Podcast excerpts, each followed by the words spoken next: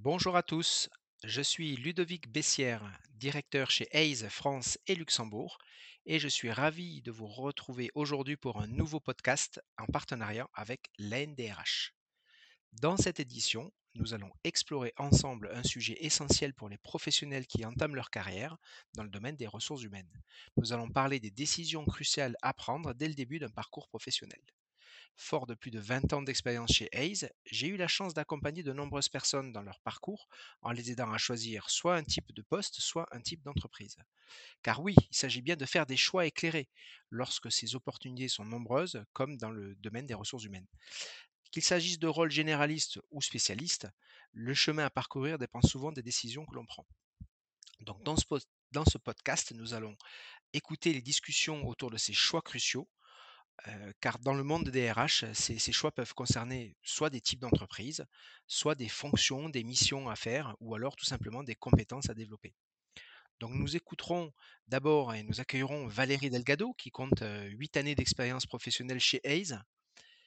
Valérie est une experte du recrutement dans le domaine des ressources humaines et a accompagné un grand nombre de candidats tout au long de leur carrière professionnelle dans le domaine des ressources humaines. Nous accueillerons ensuite Andrea Vasilescu, qui a tout juste 5 années d'expérience professionnelle, qui est diplômée d'un master 2 en gestion stratégique des ressources humaines en formation initiale à Paris, à l'université Paris-Nanterre. Et Andrea a travaillé dans plusieurs entreprises dans le secteur du luxe, sur différents postes RH généralistes, dans les entreprises comme Chanel, Swarovski ou la maison Margiela, qui est le groupe OTB. Actuellement, Andrea travaille au sein d'une société de parfumerie de niche dans une fonction RH et son témoignage apportera un éclairage précieux sur les défis qu'elle a affrontés aujourd'hui au début de sa carrière et surtout sur les perspectives quant au choix qui s'offre à elle pour l'avenir de sa, carrière professionnelle. Alors, Valérie Andrea, j'ai préparé trois grandes questions pour vous afin de vous aider un peu à, discuter sur, ces sujets-là. La première de ces questions, c'est de se dire, quand on est un jeune professionnel en ressources humaines, au commencement de sa carrière, on, a une question à se poser, c'est de se dire ben, comment on fait pour s'orienter et comment on fait pour choisir son parcours professionnel au début? Valérie, c'est une petite réponse par rapport à cette question? Oui, heu et bien, bonjour à tous. Alors comment on oriente, son parcours professionnel? Bah, déjà, il faut connaître ses attentes, parce qu'aujourd'hui les jeunes professionnels, RH sont de plus en plus en quête de sens, de travail valorisant et de flexibilité. Donc le choix d'études va être très important. Bien évidemment, moi je vous conseillerais d'aboutir vos études jusqu'au master au grand minimum pour vous donner le plus de chances possible, par la suite de trouver, un emploi et d'augmenter votre employabilité. Ensuite, ce qui pourrait être pertinent et apporter une certaine agilité, c'est se former aux outils.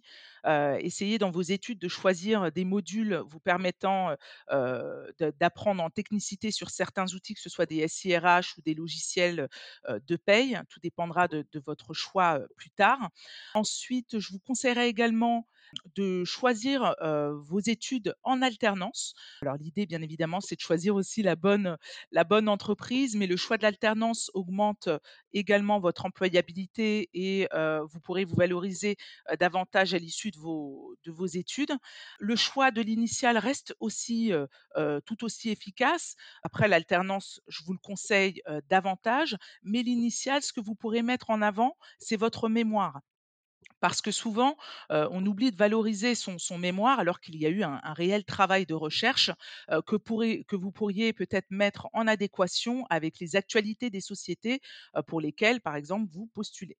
Ensuite, je vous conseille de travailler le mark ce qu'on appelle le marketing de soi, heu, c'est-à-dire de bien travailler la visibilité de votre candidature en ligne en, heu, vous inscrivant sur des CV Tech, heu, en vous créant un LinkedIn bien bien travaillé, pour qu'on puisse, que les recruteurs puissent également tomber sur votre, profil. Ce qui est intéressant aussi, c'est de travailler un pitch, une présentation qui soit, une présentation de de vous et de votre, de votre CV qui soit efficace, que vous puissiez, vous présenter rapidement si vous tombez sur un recruteur lors de salons ou, de forums. Le caractère international également, sera très important, si vous pouvez faire, un VIE, à l'étranger, pour apporter, cette compétence, en plus, ce qui augmentera aussi, votre employabilité, hein, ça c'est certain. Mais au-delà de ça, ce qui vous permettra d'accéder à des postes, à des mobilités, à l'international par la suite. Puis bien évidemment, les cabinets de recrutement comme Hays peuvent vous accompagner dans la recherche de votre premier emploi.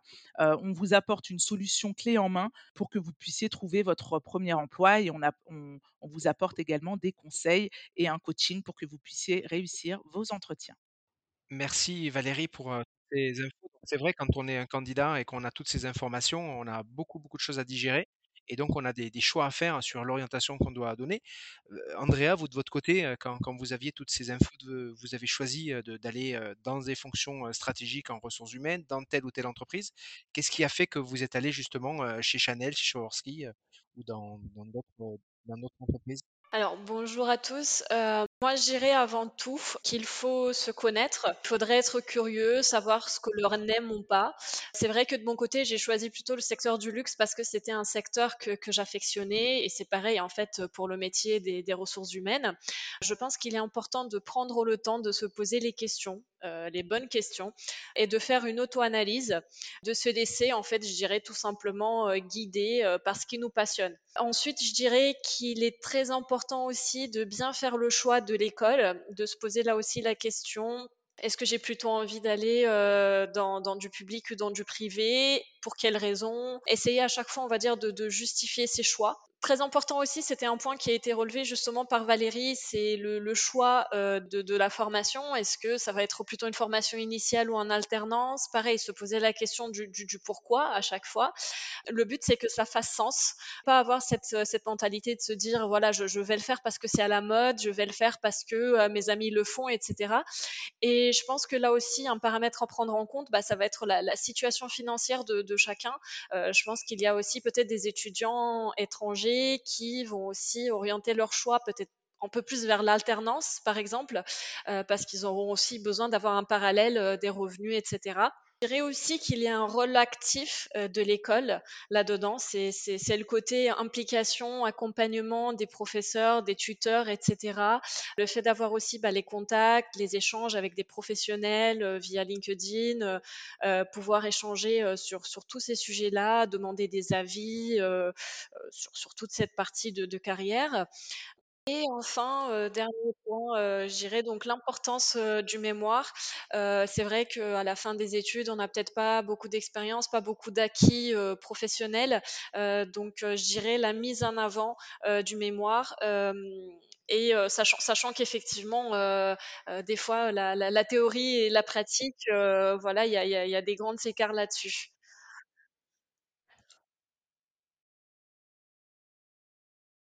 Merci. C'est vrai qu'on se retrouve, facilement confronté à choisir entre, des postes, qui vont nous apporter une expérience professionnelle ou effectivement un type d'entreprise qui va nous permettre, d'évoluer. J'ai une deuxième question, pour toutes les 2. Dans de nombreux secteurs où Waze recrute, il est courant d'évoquer des rôles, de généraliste ou de spécialiste. On a ce type de poste, normalement, on retrouve ça, heu, surtout en finance, par exemple. Dans le domaine des ressources humaines, cette distinction est-elle aussi pertinente? Et est-ce qu'il est préférable donc de du coup de de commencer sa carrière par un poste de généraliste ou de spécialiste du coup? Valérie? Alors oui, effectivement, c'est très pertinent de faire ce choix en début de carrière. De toute façon, on selon les opportunités que vous serez amené à trouver, vous allez, soit trouver des postes généralistes avec des postes assez complets, une vision 360 ou, vous aurez peut-être l'opportunité de vous spécialiser, que ce soit dans le développement, RH, des fonctions plus administratives comme l'administration du personnel ou la paye ou encore tout ce qui va toucher aux relations sociales ou data RH.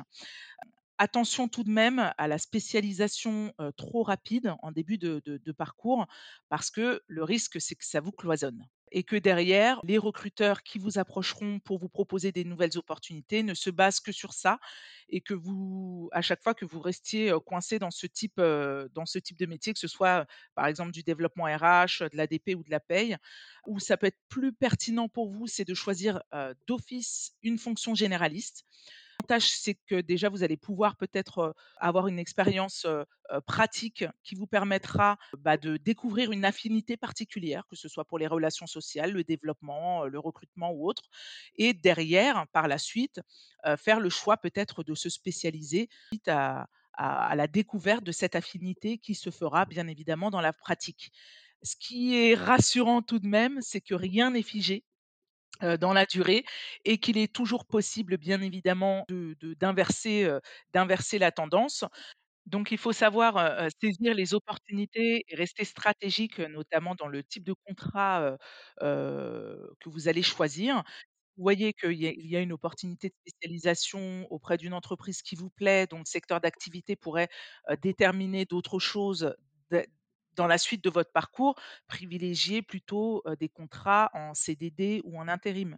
L'idée, c'est ne pas forcément de se positionner sur un CDI tout de suite, si, vous voyez qu'il n'est pas forcément possible de rester généraliste. Merci Valérie.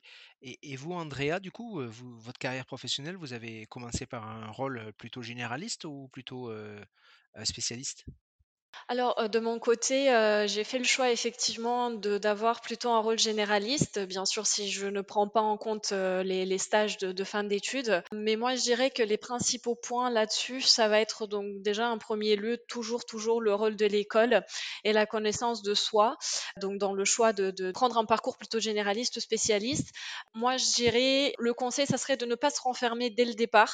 Mmh, ou alors si on est vraiment, vraiment passionné par un volet RH, en particulier, que l'on souhaite absolument faire du recrutement ou de la paye, par exemple. Mais là aussi, il faudrait prendre le temps, se poser la question: «Pour quelles raisons? Est-ce que c'est pas susceptible de changer?» parce que comme le disait Valérie, souvent, heu, la meilleure, la meilleure réponse, on peut on peut la découvrir, hem, sur le terrain. Du coup, moi, j'estime que le le fait de faire un choix, heu, généraliste, ça nous permet d'abord de découvrir, heu, réellement ce que ça donne le métier en question, heu, dans le monde du travail, heu et ne pas rester sur une idée peut-être qui peut être fausse, hein, finalement, une idée, heu, qu'on s'en fait.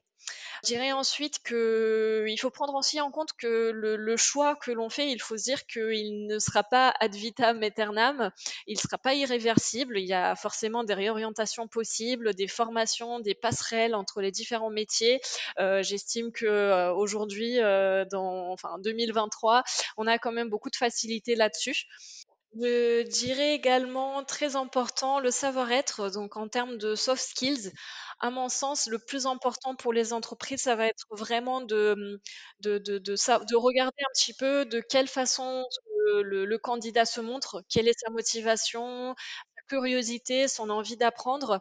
Alors il est vrai qu'à la sortie de l'école, on ne peut pas, heu, prétendre d'avoir une, forte expérience et les cours, heu, c'est sûr et certain, ça ne suffit pas. Et enfin, bah, le dernier point que je disais que je dirais en fait, c'est oui, c'est vraiment par rapport à mon expérience. En termes de difficultés que j'ai j'ai pu rencontrer, c'est que suite, donc à mes stages et un mon tout premier poste, c'était certes, généraliste, mais lorsque au moment, où j'ai souhaité, faire également de la paye, bah, là aussi, j'ai j'ai j'ai dû en fait faire preuve, on va dire, de motivation, de curiosité, chose qui a plutôt bien marché. J'avais donc pu intégrer un qui était plus orienté, heu, à ce moment-là, heu, administration et paye. Merci. En fait, ce que vous dites toutes les 2, c'est que les métiers se transforment, ils changent, ils évoluent et quelque part, il faut se donner la possibilité de les connaître, heu, de les reconnaître parfois, parce qu'on a peut-être des convictions erronées sur l'exercice d'un métier.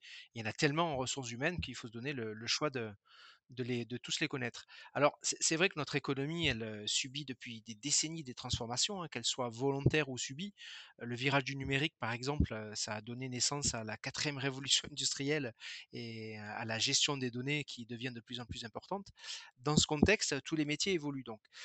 Quels sont les principaux défis aujourd'hui auxquels les professionnels RH sont confrontés et quelles recommandations vous pourriez donner à tous nos auditeurs? Valérie? Alors les défis sont nombreux, hein. Il y a énormément de nouveaux défis. face aux nouvelles attentes également, qui évoluent et qui se sont transformées, post-Covid notamment. Et puis les critères de recherche, en tout cas des candidats, évoluent et le marché évolue également. Aujourd'hui, on le voit bien, on est plus sur un marché de candidats, là où avant on était plus sur un marché d'opportunités auprès d'entreprises, avec un sens du travail qui devient de plus en plus important et les concessions qu'on pouvait faire avant, on ne les fait plus aujourd'hui, avec un aménagement ou des postes hybrides av avec du télétravail ou même de plus en plus, à 100% télétravail, hein. Moi, je vois des fonctions comme la paye, qui initialement se faisaient, en entreprise, en équipe, avec la proximité, avec les salariés qui pourraient avoir des questions à poser. Bah, aujourd'hui, certains gestionnaires de paie se positionnent sur des postes en, full télétravail. Donc effectivement, heu, ça reste, ça reste il y a des de de nombreux changements et puis, on a aussi tout l'aspect, bah, digitalisation de la fonction RH et la naissance de nouveaux, écosystèmes. L'intelligence artificielle transforme la la gestion des talents notamment et apporte aussi une nouvelle approche. Donc on tend vers plus d'autom d'automatisation et on voit naître aussi, des nouveaux métiers RH, hein, d'ici à 2030. Qu'on connaît, la moitié des futurs métiers, qui se présenteront, en 2030-2035, tout en sachant qu'on évolue dans un monde VUCA, donc volatile, incertain, complexe et ambigu. Donc la fonction RH doit être toujours, doit doit avoir de plus en plus d'ad d'ad d'adaptabilité. L'évolution de l'aspect, digitalisation, bouleverse, la fonction Exemple, par exemple, on va avoir, des des process de recrutement qui vont être de plus en plus automatisés. Merci Valérie. Donc, du coup, pour résumer, c'est des attentes fortes et des nouveaux défis autour du digital, des outils, de la transformation de nos organisations, de la manière dont on travaille, et puis aussi un côté business assez fort. D'ailleurs, Andrea, ça, j'imagine, dans le secteur du luxe, on retrouve ça fortement, le, digital, le côté business? Alors, heu, bon, tout va dépendre de l'entreprise. Il est vrai qu'il n'y a pas une généralisation peut-être à faire au niveau, heu, de certains secteurs en particulier. Mais en tout cas, de mon point de vue, les nouvelles technologies, peuvent représenter une réelle aide pour, pour le métier RH et non pas une menace, dans le sens où les les tâches chronoph chronophages peuvent être remplacés par, euh, le digital. Euh, là, je pense en l'occurrence sur la partie paye, euh, toute la partie suivi de tableau de bord RH, grâce à des extractions, etc. Ce sont encore des choses dont on a forcément besoin dans notre métier, mais qu'on peut automatiser. Et du coup, le, digital, dans ce cas-là, il va permettre de se concentrer sur, euh, sur ce qui apporte euh, de, la valeur, euh, encore plus si on occupe un poste généraliste, qu'on a beaucoup de missions, on va dire, qu'on on doit gérer au quotidien.